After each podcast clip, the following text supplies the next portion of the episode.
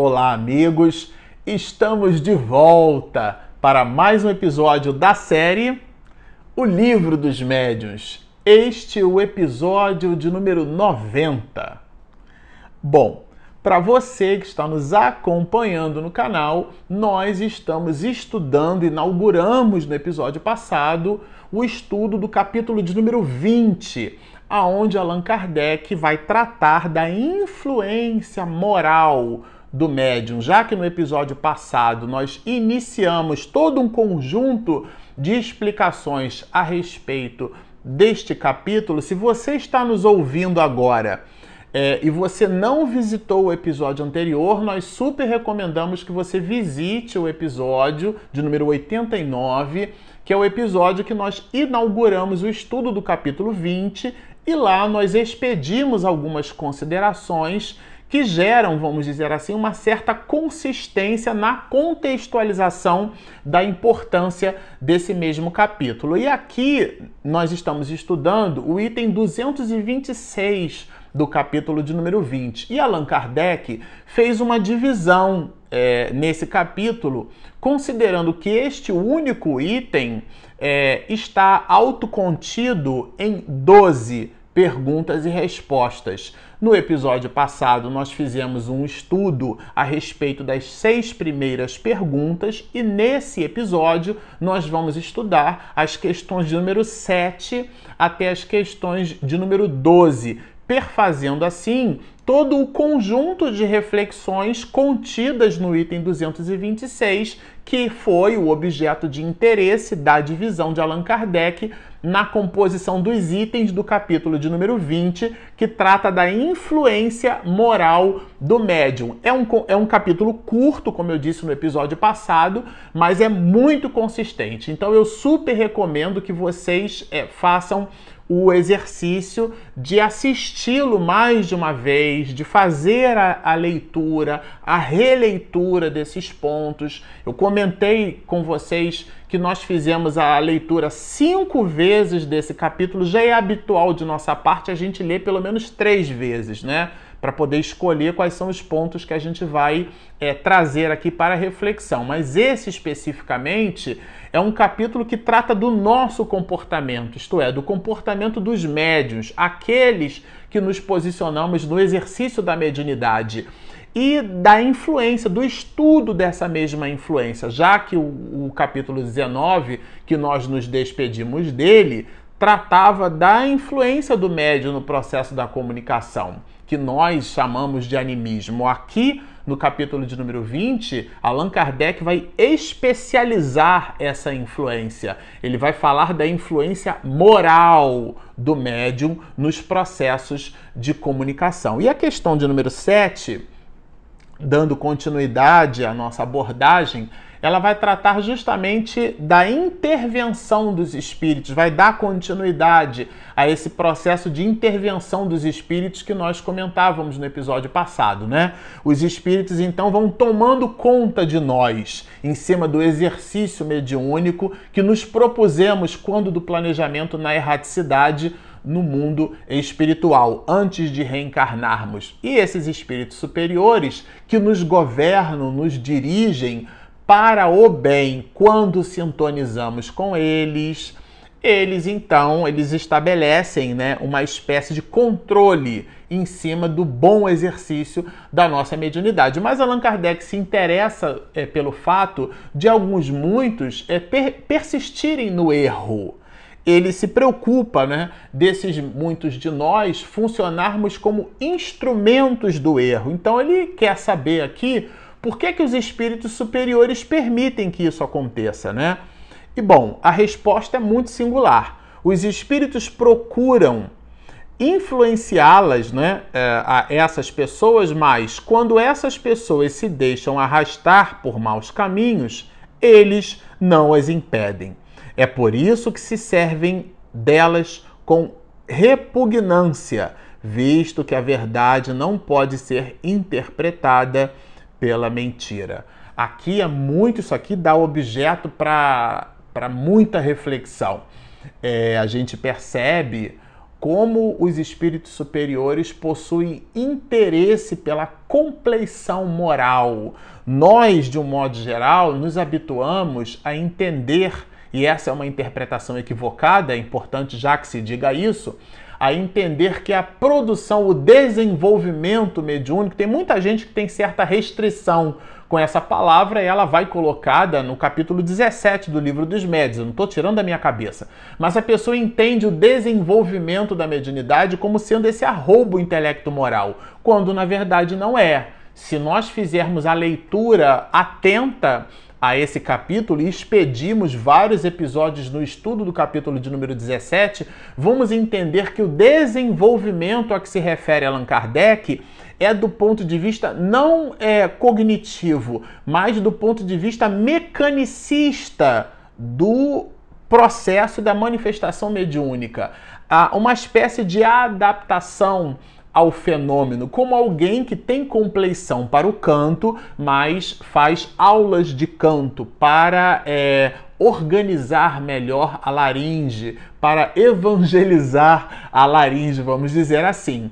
É, esse comportamento do médium não pode e deve ser classificado como desenvolvimento mediúnico. Essa habilidade do mediunato, essa entrega, esse estoicismo mediúnico não pode e deve ser comparada com a palavra desenvolvimento. Ali a palavra desenvolvimento colocada no capítulo de número 17 diz respeito ao aspecto mecânico do próprio desenvolvimento mediúnico, a habilidade que vai se desenvolvendo e não com o crescimento moral desse medianeiro no contato com a mediunidade. Mas aqui no, no, na resposta né, à pergunta de número 7 do item 226, fica mais do que claro que os espíritos se interessam muito mais pelo nosso comportamento, ou seja, pela nossa possibilidade de entrega, do que propriamente pela nossa robustez medianímica, vamos chamar assim. Aquela ostensividade que Allan Kardec vai colocar lá no, no capítulo de número 14, quando faz a definição da mediunidade. Na tradução que possuímos, né, que é a de Guilhom Ribeiro e de Noleto Bezerra, a tradução do francês clássico para a língua portuguesa usa a palavra grau. Nós, no movimento espírita, habituamos a chamar de ostensividade. Conceitualmente é a mesma coisa. Essa ostensividade mediúnica, ela tem o seu radical impresso nas possibilidades orgânicas, através de uma modelagem exercida pelo perispírito quando do planejamento reencarnatório.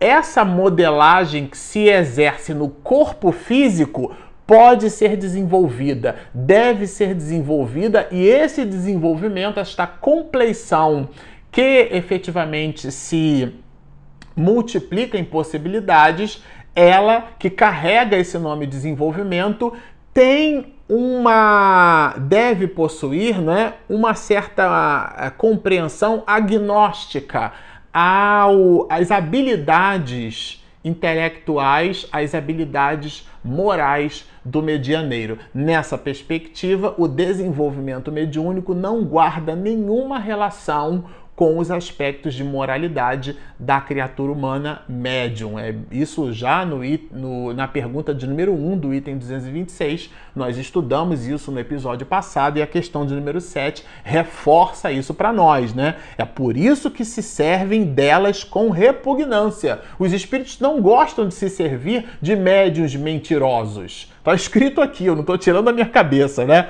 Visto que a verdade não pode ser interpretada pela mentira, considerando o médium como sendo um intérprete, um decodificador. Se ele é um mentiroso, as suas habilidades intrínsecas estão relacionadas à mentira, ele recebe a mensagem e tem por hábito, por compleição, por originalidade do seu traço de caráter, expedir coisas de forma mentirosa.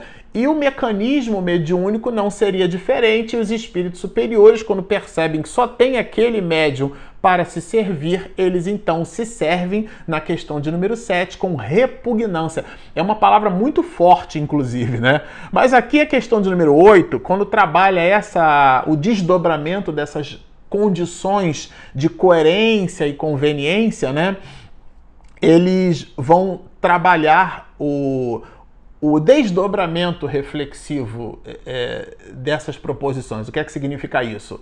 É o, uma espécie de coerência entre o que se diz e o que se faz. Então eles vão, Kardec vai perguntar assim: é absolutamente impossível que se obtenham boas comunicações por um médium imperfeito? Opa, dado que os espíritos superiores possuem repugnância em médiums que têm hábito de expedir mentira, entenda-se a mentira tudo aquilo contrário à verdade, entenda-se por verdade na perspectiva da nossa análise as proposições dadas por Jesus na história da humanidade que falam da modificação do nosso comportamento para melhor.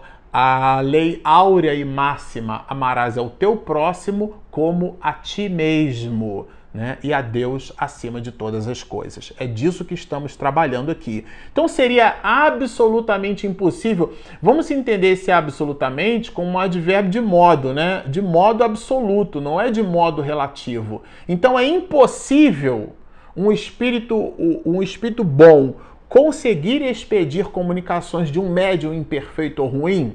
É disso que trata aqui a pergunta. E a resposta é um tratado de filosofia. Um médium imperfeito pode algumas vezes obter boas coisas, porque se dispõe de uma bela faculdade. Olha que interessante. Ele possui uma bela faculdade, mas não significa que ele seja um belo espírito. Então, os espíritos podem. É, não é raro que os espíritos bons se sirvam dele na falta de outro, em circunstâncias especiais. Então, não são em circunstâncias gerais, são em circunstâncias especiais mas só o fazem esporadicamente, pois darão preferência a outro que melhor lhes convenha. Vejam que a resposta dos espíritos, no que diz respeito à preferência, não fala da compleição mediúnica. É o contrário. A, aqui a questão de número 8 trabalha com a gente a ideia que a escolha que os espíritos superiores fazem na hora é, de expedir um conteúdo em cima da valoração moral do médio. Então, do ponto de vista axiológico, se é que a gente pode se expressar assim, os espíritos superiores preferem médiums dóceis do ponto de vista moral do que aqueles com arroubos de possibilidades mediúnicas, mas que conservam dentro de si a falácia e a mentira com igualmente essa dicotomia entre o que se fala e o que se faz. É a questão de número 8, Allan Kardec coloca brilhantemente aqui e os espíritos deixam muito claro quando e aí eu vou repetir, não só o fazem esporadicamente, pois darão preferência a outro que melhor lhes convenha. Essa conveniência está na razão direta do comportamento. Vamos lembrar que essa resposta é, 8, a questão 226, ela se prende ao capítulo de número 20, que trata da influência moral do médium. Então, esta preferência fala e diz respeito aos aspectos de moralização. Mas se você acha que, que esse assunto é, completa toda uma linha de raciocínio, não. Allan Kardec aprofunda ainda mais e dá para nós observações feitas por ele. Né? É todo esse conjunto de observações do livro dos médios é o pensamento do mestre de Lyon, é a contribuição de Allan Kardec como um professor para nos guiar no exercício do, da nossa reflexão frente às proposições colocadas no livro. Esse é o objetivo. Então, quando a questão às vezes pode representar uma certa dúvida, Allan Kardec coloca ali uma observação para é, facilitar a nossa, o nosso raciocínio, mitigar ou diminuir a nossa abstração, levar-nos para uma linha de proposição na razão direta do objetivo daquela mesma questão, para que a gente então não faça assim uma divagação e nós nos percamos do eixo central por sobre o qual aquela linha de pensamento, aquela proposição foi expedida. E ele faz isso aqui na questão de número 8. Ele coloca uma observação para centrar-nos uma espécie de centro de gravidade em cima daquele, daquele eixo por sobre o qual rotaciona essa mesma linha de pensamento. E é, isso se faz através da, da observação de Allan Kardec, né, quando trabalha a ideia das providências divinas. É, Deve-se observar que quando os espíritos bons veem que um médium deixa de ser bem assistido e pelas suas imperfeições se torna presa dos espíritos enganadores, porque ele mudou de comportamento. Quando ele muda de comportamento, ele fica presa dos espíritos enganadores, dos espíritos ligados à mentira, à falácia, à falsidade, à frivolidade, né? Então isso acontece. Quase sempre fazem surgir circunstâncias que revelam os defeitos do medianeiro e os afastam das pessoas sérias e bem intencionadas. Aqui é uma espécie de chega para lá. Quando a pessoa ela promove um comportamento que pode tisnar, pode sujar com tintas do seu psiquismo, da sua forma de viver equivocada, um determinado grupo, né, aquela metáfora da laranja podre junto com as outras sadias que você precisa retirar, aqui é essa linha de raciocínio do Kardec. Fazem surgir circunstâncias, os espíritos promovem mecanismos do, no diário né, que revelam os defeitos do medianeiro, ou seja, deixam claro que aquela pessoa não tem aquele comportamento moralizado que ela diz ter. E a gente observa isso nos escândalos, inclusive, é, relacionados a, a, ao mau exercício da mediunidade que a mídia nos dias atuais, inclusive, potencializa em relação a algumas muitas pessoas, fazendo-nos refletir sobre uma distinção entre as possibilidades que a mediunidade pode oferecer àquela pessoa e a sua valoração moral, ao seu aporte, à sua vida, à sua conduta. São coisas completamente diferentes. Esse capítulo de número 20 é para que a gente entenda que moralização é uma coisa e arrobo mediúnico é outro. Entenda-se aqui por arrobo a capacidade que a pessoa tem de produzir os mais variados tipos de manifestação mediúnica. Uma coisa não tem nada que ver com a outra. E os espíritos, quando alguns muitos médios se comportam nessa direção, eles fazem surgir cenários e situações que revelam os defeitos daquele médium para que fique claro para a sociedade ou para aquele grupo aonde o médium pertença, né? Que trata-se de alguém inclinado para a mentira. Então, é, esses defeitos do medianeiro afastam das pessoas sérias e bem intencionadas, de cuja boa fé ele poderia abusar, porque às vezes a pessoa é, se movimenta, nós nos movimentamos juntos uns com os outros, né, entendendo estarmos todos dentro de uma mesma. É, intenção, dentro de uma mesma linha de raciocínio ou de um objetivo. E contextualizando aquele que metaforicamente a gente está chamando de laranja podre, ele vai contaminando os demais, né? E aí então é, essa pessoa aqui na resposta, na observação de Allan Kardec, ele, ele coloca, né, como sendo esse abuso porque estão aqueles outros movimentados dentro de um halo de boa fé. Neste caso, quaisquer que sejam as faculdades que possua, não se deve lamentar o afastamento do médium. Isso é bem interessante que Allan Kardec coloca. Nossa, mas Fulano era um vidente maravilhoso né, saiu da reunião ou foi afastado da reunião, ou surgiu uma situação em que, pelo impositivo da, daquela revelação do seu comportamento, fez com que ele se afastasse. Poxa, ele tinha uma capacidade de, uma mediunidade de psicofonia maravilhosa, sintonizava com vários espíritos a habilidade de psicografia desse, desse médium, né? Nossa, as mensagens que no grupo mediúnico nós fomos capazes de receber. Muita atenção à observação de Allan Kardec no desdobramento desse item 8. Ele vai dizer o seguinte: neste caso, quaisquer que sejam as faculdades que possua esse médium, né, não se deve lamentar o seu afastamento, porque estaria esse médium com esse comportamento contaminando aquele grupo. Vocês observam que são desdobramentos muito significativos. Agora, Allan Kardec aqui faz a pergunta da nossa vida. Quando a gente leu isso aqui, eu vou confessar a vocês que é, leu para preparar o estudo, né? Porque a gente já fez a leitura do livro dos médios algumas vezes, mas essa questão, quando a gente lê e relê, parece que é novo, né? Então é um impacto assim. Que, que eu estou chamando de impacto? Allan Kardec faz uma pergunta assim: qual é o médium que nós poderíamos qualificar como perfeito? É uma pergunta sensacional, essa qualificação. Né?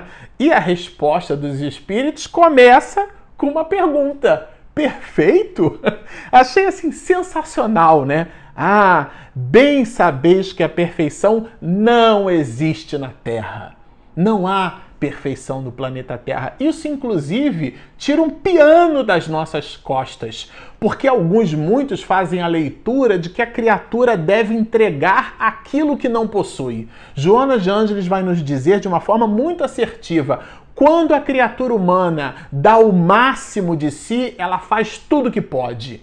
Agora, esse tanning, esse potenciômetro, essa entrega é uma relação unilateral da criatura com o Criador. A gente não consegue enxergar nas outras pessoas o nível de dedicação, mas isso tira um piano das nossas costas, né? Porque é, não tem, não existe perfeição. Nós somos perfectíveis, não perfeitos. Se fosse assim, não estarias nela. Opa! Então, todos aqueles que nos encontramos no orbe terrestre possuímos oportunidades de crescimento intelecto-moral. É, isso que diz a resposta. Então, nada de endeusarmos médios pela sua manifestação mediúnica. Nada disso. Dizei, portanto, bom médium. E não médium bom, né? Bom médium e já é muito, pois eles são raros.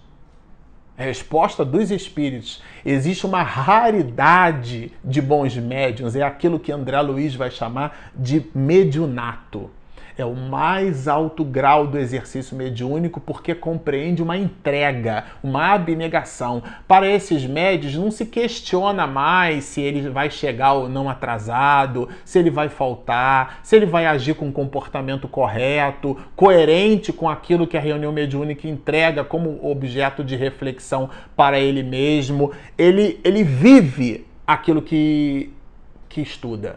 É, é, é disso que trata tratam aqui os espíritos, né? Médium perfeito seria aquele contra o qual os espíritos mais jamais ousassem fazer uma tentativa qualquer para enganá-los. Isso está fora da nossa condição evolutiva, né? Influenciam os espíritos em nossos pensamentos e atos, é mais do que ousar. Eles de fato influenciam e a tal ponto que nos dirigem, porque esta influência adquire consonância com o nosso desejo. O melhor é que, simpatizando somente com os espíritos bons, tem sido enganado com menos frequência. Então, nós temos a possibilidade o tempo inteiro, pendulamos o tempo inteiro entre realidades. Nós não somos uma linha reta, né? O eletrocardiograma, uma linha reta já morreu.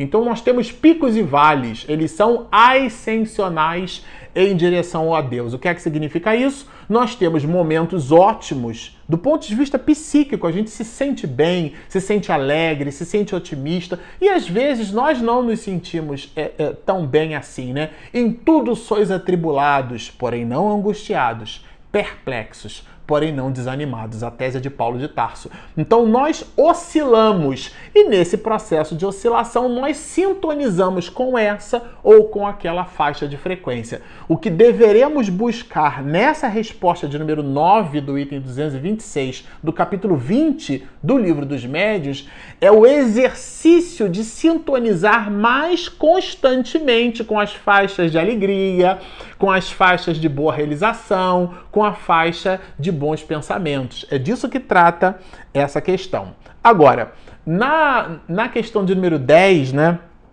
Allan Kardec coloca já ainda trabalhando essa relação de simpatia, né? É, se existe a possibilidade da sintonia com os espíritos bons, né? Se o médium perfeito só simpatiza com os bons espíritos, como permitem que estes, né, permitem estes, os espíritos bons, que ele seja enganado, já que ele só sintoniza com, com o espírito bom, né? E a resposta é nessa direção, é uma resposta que resgata a ideia de que todos nós possuímos defeitos. Nós não somos uma linha reta, né? Os espíritos bons permitem às vezes que isso aconteça com os melhores, com os melhores médios, gente, para lhes exercitar a ponderação e para lhes ensinar a discernir o verdadeiro do falso. Isso aqui achei assim sensacional. Então são exercícios.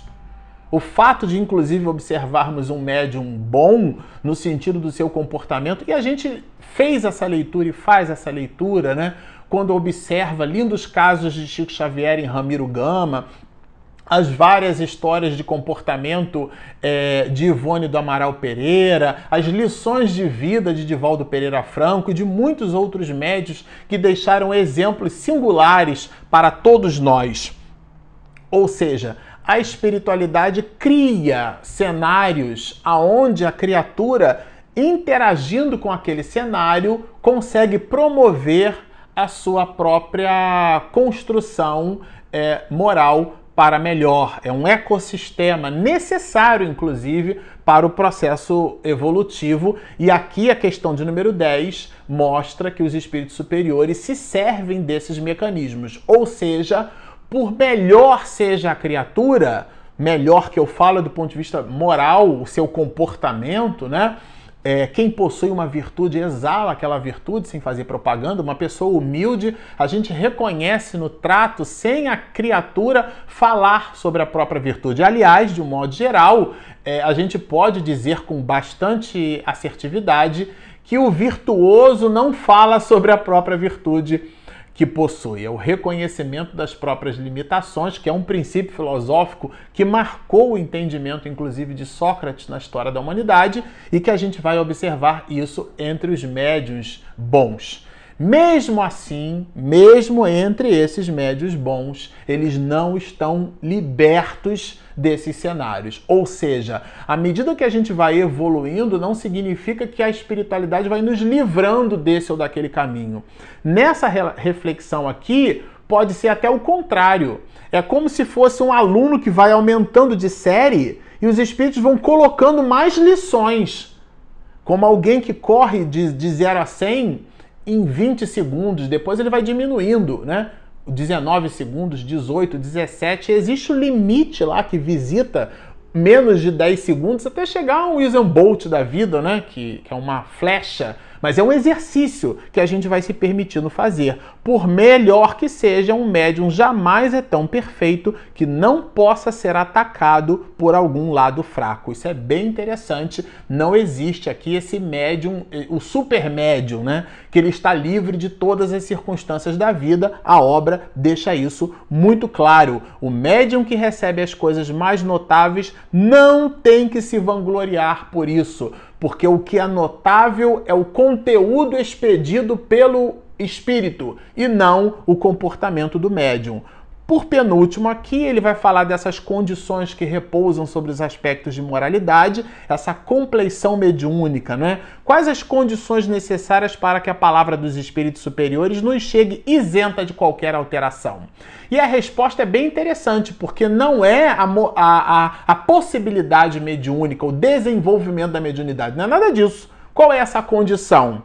querer o bem, repelir o egoísmo e o orgulho. Ambas essas coisas são necessárias. Então, a manifestação assertiva medianímica está na razão direta do comportamento do médium e não do desenvolvimento de suas habilidades mediúnicas do ponto de vista mecanicista. Bem claro, deixa isso aqui e nós já repetimos. Agora, aqui a gente destacou dois pontos que parecem óbvio, mas para encerrar, eles formam o objeto de nossa reflexão. A luz sempre chega ao que deseja recebê-la. Todo aquele que queira esclarecer-se deve fugir das trevas. É óbvio que as trevas escurecem, ou seja, se você deseja esclarecer-se, você deve estar num ambiente de luz. O que é um ambiente de luz? É um ambiente que te favorece o discernimento. Então, se você busca as coisas do mundo, é como se você estivesse buscando as trevas. E ele fala justamente desse arroubo e dessa vaidade humana como fazendo parte desse processo, encerrando assim a ideia de que a palavra dos espíritos superiores está na razão direta do nosso comportamento. Bom, com isso, nós encerramos aqui todas as 12 questões do item 226 desse capítulo 20 e sempre ao final a gente gosta de perguntar se você nos assistiu até aqui e gostou, por favor, inscreva-se. Do lado ali tem um sininho e se você vai receber então a notificação em primeira mão. E nós temos também gratuito o nosso aplicativo gratuito disponível na Play Store e na Apple Store. Bom, estão feitos os convites. Baixem o nosso app, inscrevam-se no nosso canal, sigam-nos e muita paz!